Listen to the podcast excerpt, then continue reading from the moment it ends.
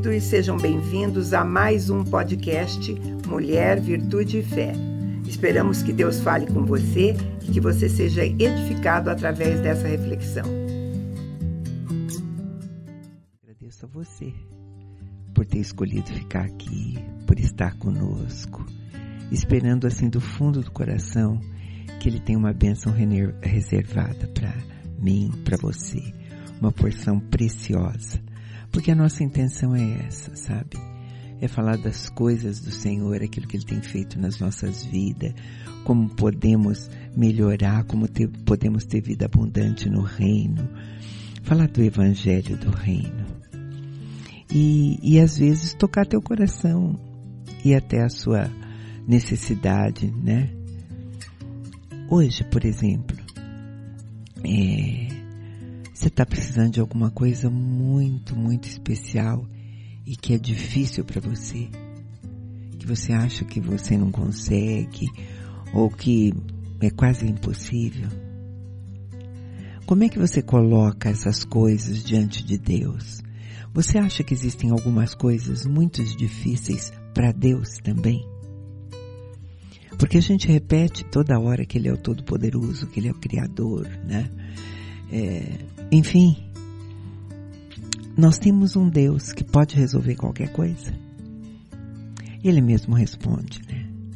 Em Gênesis 18, 14, diz assim a palavra do Senhor: Acaso para o Senhor há coisa demasiadamente difícil?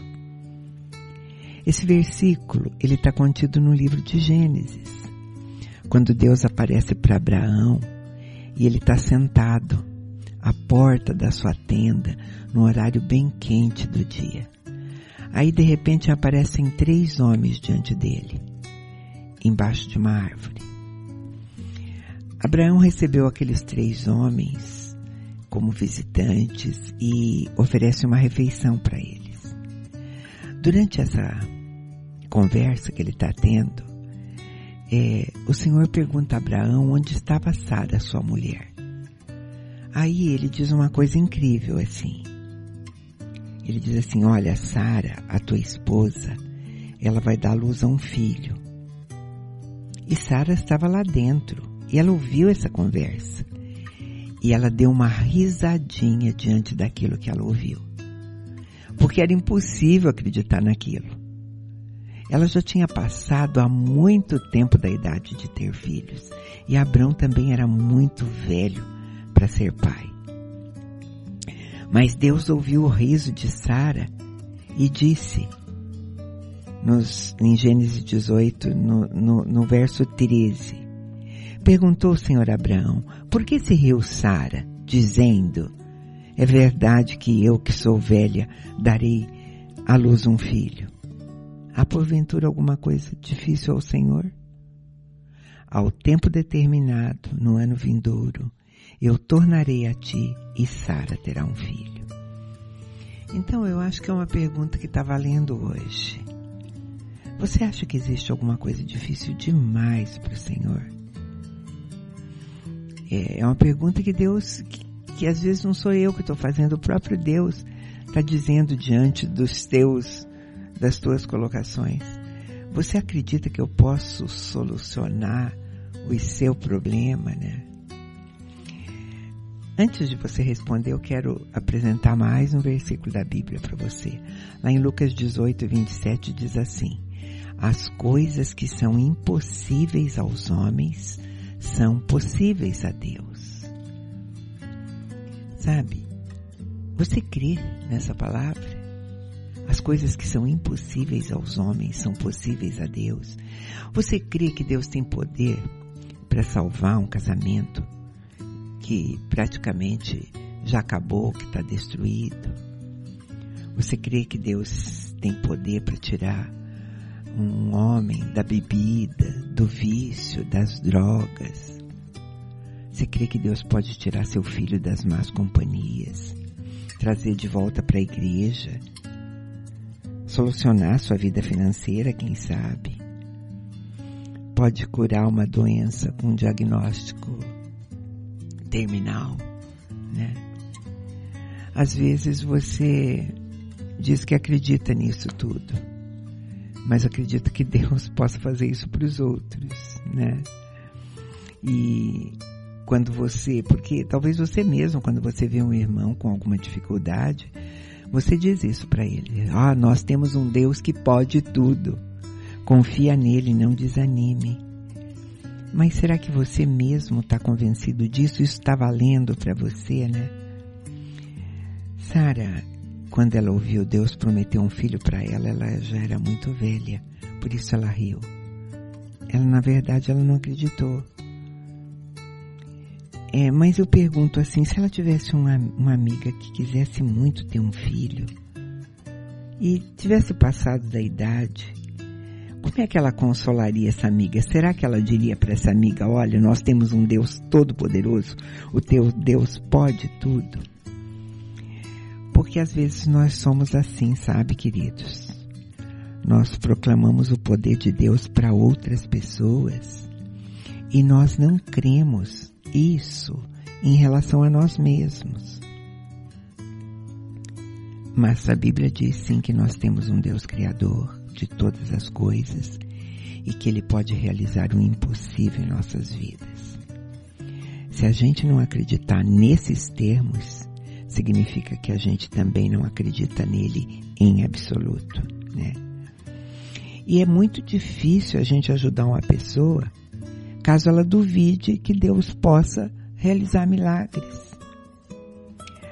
Sabe, às vezes uma mulher procura um aconselhamento, às vezes vem até nós falar do marido, do casamento dela, mas aí ela chega cheia de amargura, de ressentimento, sem esperança nenhuma e as palavras dela são assim: não aguento mais.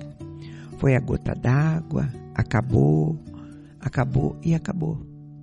Ela já chega determinando que acabou, que não acredita é, que a dor e o sofrimento desse casamento vai passar.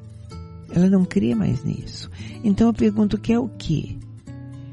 Quer, quer receber que tipo de palavra? Quem gosta de nos convencer que as coisas são impossíveis é o inimigo das nossas almas, é o próprio diabo, né? Então a gente tem que escolher. Ou a gente acredita na mentira que o diabo quer contar para nós, ou a gente acredita na palavra de Deus, naquilo que ele diz. E ele diz que os impossíveis do homem são o possível de Deus. É um Deus que chama as coisas que não são como se fossem um Deus que Eu estou falando dessas coisas, talvez eu já tenha falado muitas vezes nisso, mas às vezes você já abandonou uma batalha que Deus permitiu que você lutasse. E você deixou de lado, falou, não, isso não dá mais, né? E então você precisa prestar um pouco atenção no conteúdo dessa reflexão que a gente está fazendo hoje e acreditar que não há nada na sua vida que esteja acima da capacidade de Deus resolver.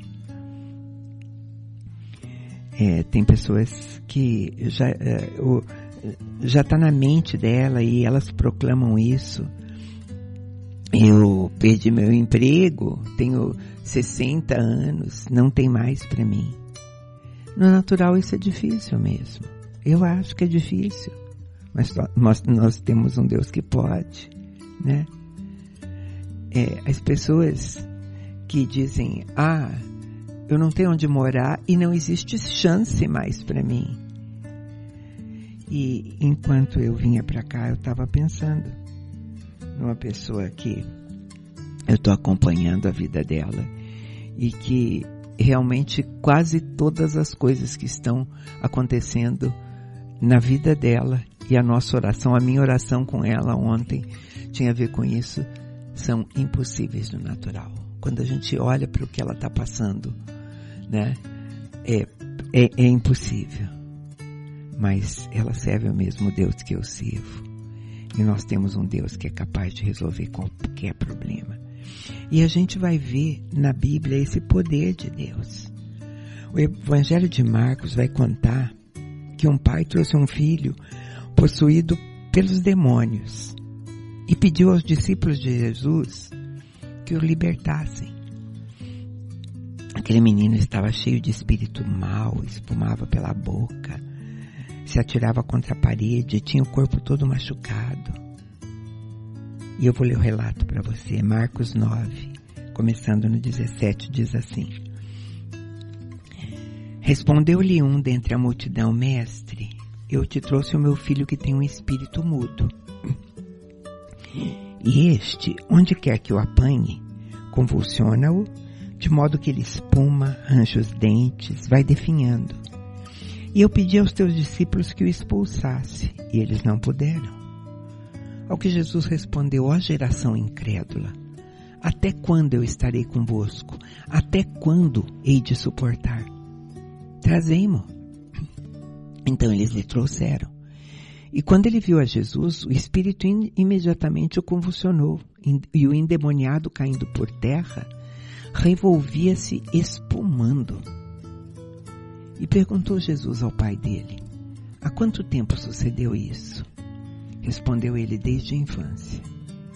E muitas vezes o tem lançado ao fogo e na água para o destruir. Mas se podes fazer alguma coisa, tem compaixão de nós e ajuda-nos. Ao que lhe disse Jesus: Se podes, tudo é possível a quem crê. É uma afirmação de Jesus, do Filho de Deus, do Deus encarnado. Tudo é possível ao que crê. Né? E a gente precisa ter esse tipo de fé. Que Deus pode realmente libertar filhos da mão do inimigo. Quantas mães chorando dentro da igreja por seus filhos, né? Filhos às vezes que é, a mãe não tem a mínima ideia onde está, que saiu de casa há muito tempo usando droga. E a, a gente se desespera e no natural a gente diz fazer o quê, né? Mas se o diabo diz que não tem mais esperança, não acredite porque é mentira. Eu e você temos um Deus que cuida, que zela, que liberta as pessoas que nós amamos. O Evangelho de Marcos vai contar ainda a história de Jairo, que foi pedir para Deus curar uma filha dele de 12 anos. E ele suplicou a Jesus para ir com ele para sua casa e colocar sua mão sobre ela. Jesus concordou, mas antes ele parou no caminho para ministrar para uma mulher que sofria de hemorragia. E enquanto ele tardava, veio a notícia que a menina tinha morrido, então não precisava mais incomodar o mestre. Vamos ver essa história direitinho. Lá em Marcos 5, começando no 35, diz assim: Enquanto ele ainda falava, chegaram pessoas da casa do chefe da sinagoga a quem disseram: A tua filha já morreu, por que ainda incomodas o mestre? O que percebendo Jesus, disse ao chefe da sinagoga: Não temas, crê somente. E não permitiu que ninguém o acompanhasse senão Pedro, Tiago e João, irmão de Tiago. Quando chegaram à casa do chefe da sinagoga, viu Jesus um alvoroço, e os que choravam o faziam em grande pranto. E entrando lhes disse-lhes, por que fazeis alvoroço e chorais? A menina não morreu, mas dorme. E riram-se dele.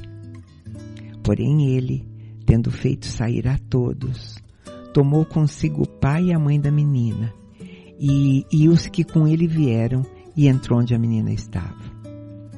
E tomando a mão da menina, disse-lhe, Talita cume, que traduzido é, menina, a ti eu te digo, levanta-te.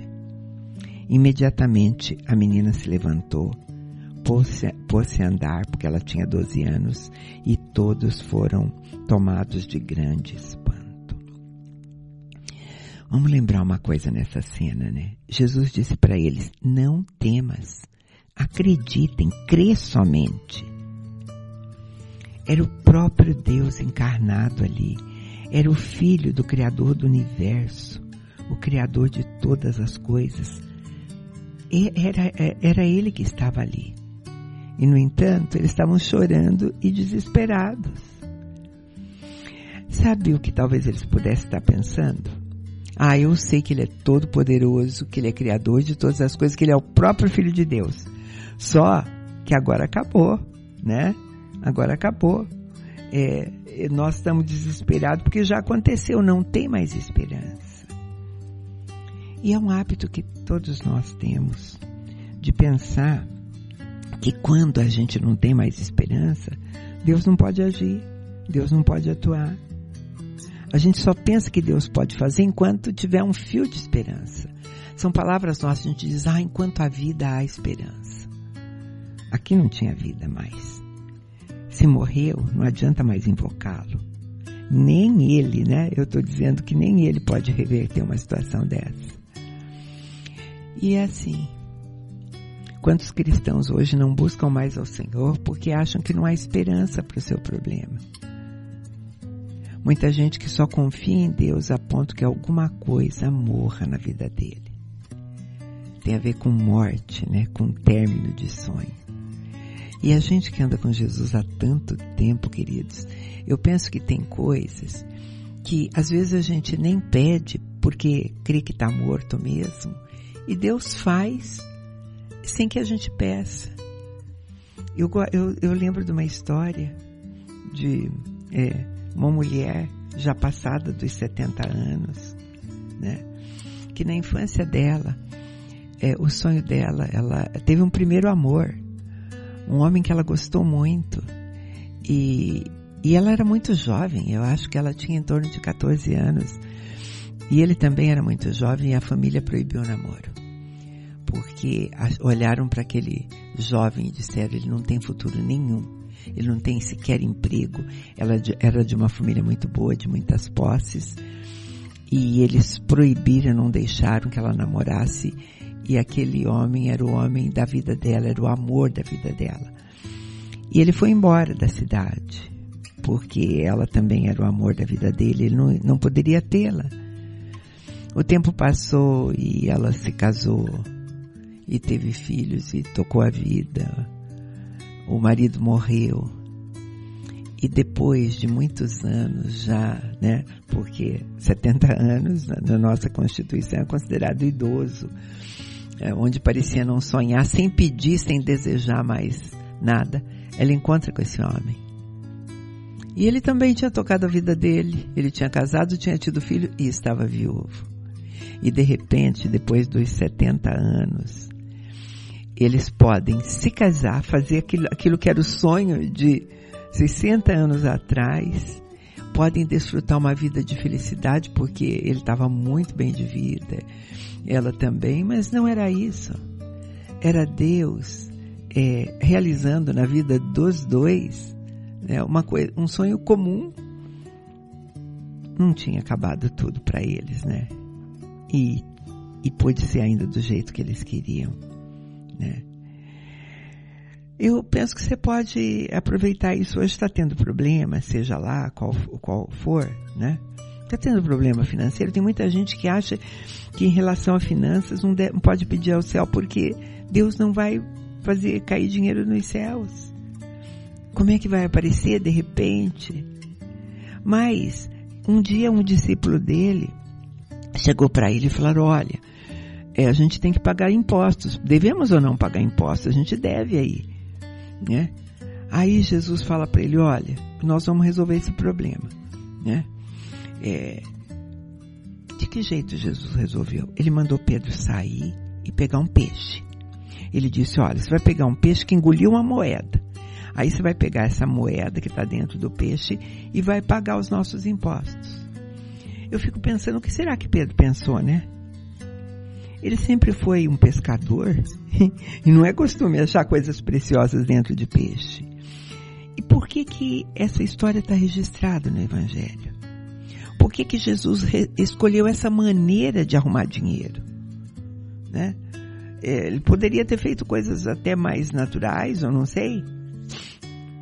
Até uma vaquinha entre tanta gente ali arrumar.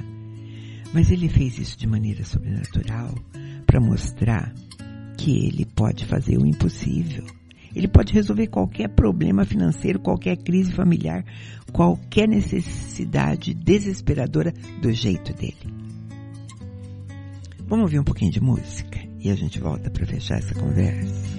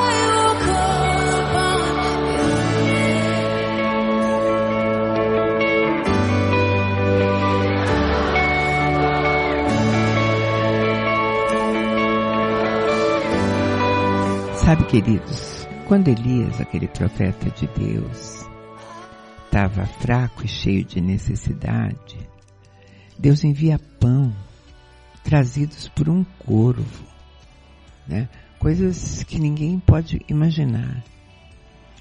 Ele manteve o barril daquela viúva sempre cheio de óleo a partir de um jarrinho que foi colocado ali. O milagre de, de alimentar 5 mil pessoas e mais de 4 mil, com alguns pãezinhos e peixes. Nós temos um Deus que sabe que em certas ocasiões da nossa vida, só um milagre, só o sobrenatural pode resolver.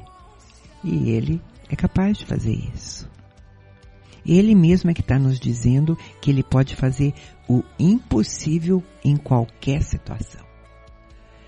Eu sou testemunha que isso aconteceu na minha família.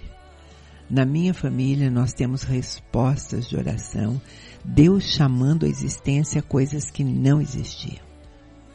Ele fez isso na vida do meu marido, chamando à existência aquilo que ele precisava. Fez isso na vida da minha filha, fez isso na vida dos meus genros. Ele criou coisas que não existiam e que os meus precisavam. E nós acreditamos nisso tanto que a gente continua chamando a existências coisas que ainda não existem, que queremos. Eu quero animar você nessa manhã a você dobrar os seus joelhos e pedir o impossível porque para o nosso Deus não há nada difícil. E é dessa maneira que eu me despeço de você, deixando você ouvir essa música e colocando essas coisas diante de Deus. Deus te abençoe.